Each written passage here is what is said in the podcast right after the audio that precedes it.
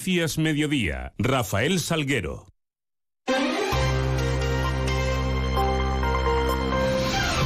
Muy buenas tardes, son las 2 menos 20 y 10, los minutos eh, que nos restan para contarles qué es noticia a esta hora en Mérida y Comarca en este jueves 26 de octubre, donde la primera parada la hacemos para mirar hacia esos cielos eh, que nos están acompañando. Lo hacemos con la ayuda de la Agencia Estatal de Meteorología y con Luce Peda. Buenas tardes.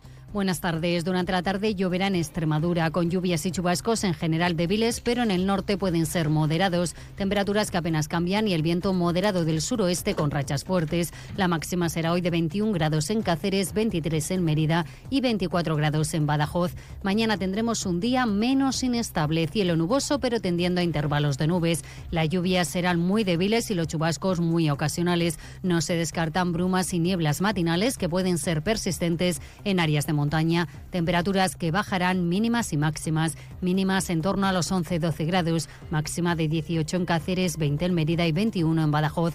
El viento del oeste y suroeste flojo en general, pero sin descartar rachas fuertes en zonas del norte. Es una información de la Agencia Estatal de Meteorología. Nueve minutos para menos diez, continuamos.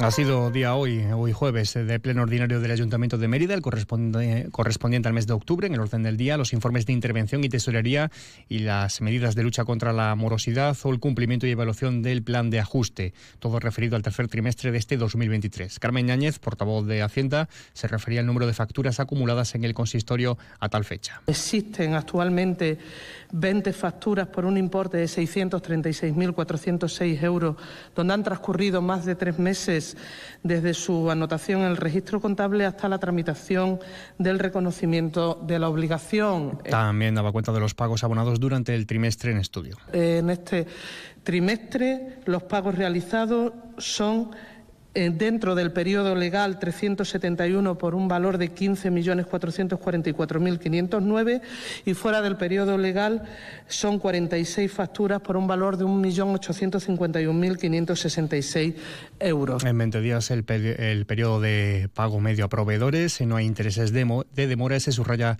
además eh, respecto al plan de ajuste que continúa cumpliéndose de forma escrupulosa. Y relativo al informe eh, del plan de ajuste, decir que tanto las medidas eh, de la tesorería como de la intervención se siguen eh, llevando a cabo y no hay nada notable que mencionar en, en, estos informes. También se somete a debate la ordenanza de estacionamiento para el nuevo parking de autocaravanas y caravanas en la ciudad de Mérida. Va a estar publicado eh, para el periodo de alegaciones durante los próximos 30 días. Un parking que una vez esté en funcionamiento se apunta que su gestión será totalmente pública. Se conocerían ya las tasas a abonar en los próximos plenos a través de diversas ordenanzas fiscales. Felipe González, delegado de Turismo, resumía el espíritu de, esta norma por un lado, llenar el vacío legal que sobre esta actividad existe en el municipio, en un intento de alcanzar una mayor seguridad jurídica y establecer mayores garantías para las y los autocaravanistas, promotores y gestores de áreas de servicio y estacionamiento, sean de titularidad pública o privada, gestores de los servicios municipales,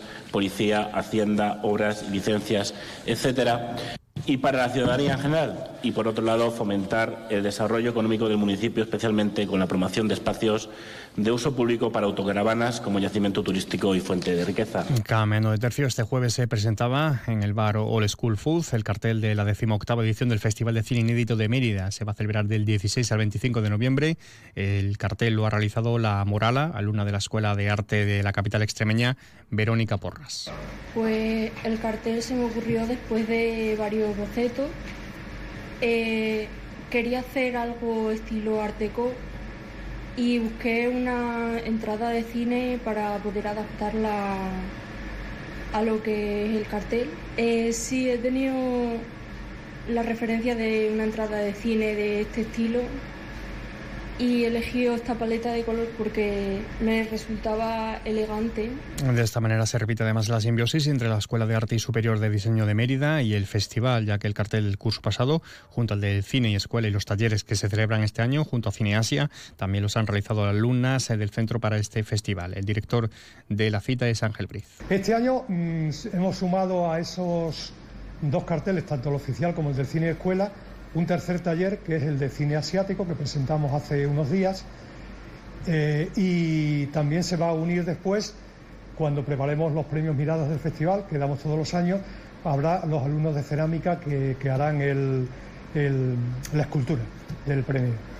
Eh, por tanto, mm, ha habido una sintonía desde hace ya un tiempo entre la escuela y el festival y de alguna forma quiero agradecer lo, primero a Santiago Gómez, que es el, profesor de, de medios informáticos de la escuela, y al director, que siempre ha habido una gran complicidad entre, entre los alumnos, ellos y nosotros. Y podemos seguir esto adelante, que nos parece una idea muy interesante, darles una oportunidad a la gente joven. Más cultura, la bailadora fue en Santa Blanca, pondrá en escena el próximo 5 de noviembre a las 8 de la tarde en el Teatro María Luisa su nuevo espectáculo, El murciélago de Wuhan, con texto de María José Pámpano, en el eh, que va a ser el primer estreno en este teatro de un espectáculo teatral fuera de los festivales y dentro de la propia programación cultural del Ayuntamiento de Mérida. Escuchamos a Fuensanta y al director de esta obra, Pedro López lo hago todo. Además, es algo como, bueno, es una obra muy diferente, eh, porque yo estoy sola en escena. Entonces, eh, el flamenco sabemos ya, y, yo creo que yo he transmitido mucho ese mensaje de que es fundamental el apoyo de los músicos en directo, eh, de esa comunicación no verbal ¿no? que tenemos también aparte de la música. Y en esta ocasión es que todo eso cambia, es completamente innovador y me enfrento sola a, la obra entera, tanto a texto como a danza, como a músicas que no son tradicionalmente flamencas, como de repente a lo más flamenco del mundo. Entonces, mm, en realidad lo hago todo. O sea, estoy perenne en la cena, no salgo. Todo el trabajo que se hace culturalmente en Mérida, que es una referencia para la gente que venimos del teatro, porque esto es cuna de teatro, y después también ver cómo miman a los artistas de la, de la, ciudad, los cuidan y les abren las puertas, es digno de alabar porque no siempre ocurre eso en las localidades que venimos. Em, yo siempre digo que hacer un monólogo no debería ser un, un, tipo de espectáculo reservado para cualquier tipo de artista. Un monólogo debería, ser, debería estar reservado para artistas que tengan la capacidad de ser virtuosos. Y hoy jueves abre el plazo de inscripción para el Centro Local de Idiomas eh, que va a iniciar la Asociación de Universidades Populares de Extremadura, AUPEX, en el Centro de Formación de la Calzada. Este año se va a comenzar con el inglés para en un futuro poder ampliar esta oferta. Los destinatarios son personas desde los cuatro años de edad y sin límite de, edad. Los cursos eh, se iniciarían en sus clases en el mes de noviembre. Hasta el 31 de octubre hay plazo para presentar esa solicitud. La matrícula cuesta 10 euros, que se devolvería si se finaliza el curso completo en mayo, además de una cuota mensual de 27 euros. La directora de AUPEX es Mónica Calurano. Nosotros, para la Asociación Extremeña de Universidades Populares, es muy feliz, es feliz el día que se, abre un centro local de idioma en un, en un pueblo, en una ciudad como puede ser Mérida. Mirad, eh, ya sabéis que nuestro proyecto responde a un derecho fundamental, que es el derecho de aprender a lo largo, de a lo largo y ancho de la vida, eh, y es acercar esa formación, esa cultura que decía la concejala, a, todas las personas interesadas en su desarrollo personal y profesional, independientemente del lugar donde esté.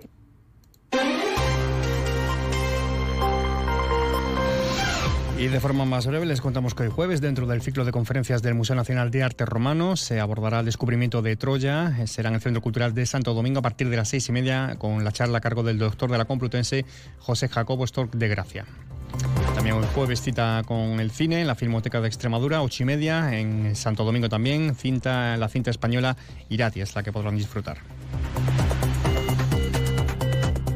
También les eh, contamos en clave teatral que la Sala Trajano acoge mañana viernes a las ocho y media la representación de Los Hermanos Machado, una producción de teatro del Temple que recoge el encuentro figurado de dos hermanos poetas, los dos hermanos poetas tras la Guerra Civil del, eh, en el año 39. El domingo, por su parte, a las seis, en la Trajano también, la compañía portuguesa Partículas Elementares pone en escena el espectáculo O Niño, El Nido, una poesía visual pura que revela los detalles con una trama minimalista, una narración de casualidad y curiosidad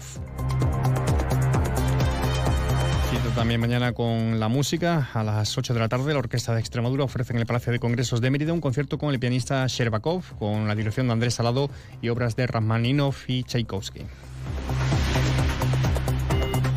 Bueno, pues escasos segundos nos separan ya de las 2 menos 10. Sigan informados a través de nuestra web, de nuestras redes sociales. Ahora les dejamos con toda la información de Extremadura, toda la información regional con nuestro compañero Juan Carlos González. Pasen un feliz resto del día, un feliz jueves.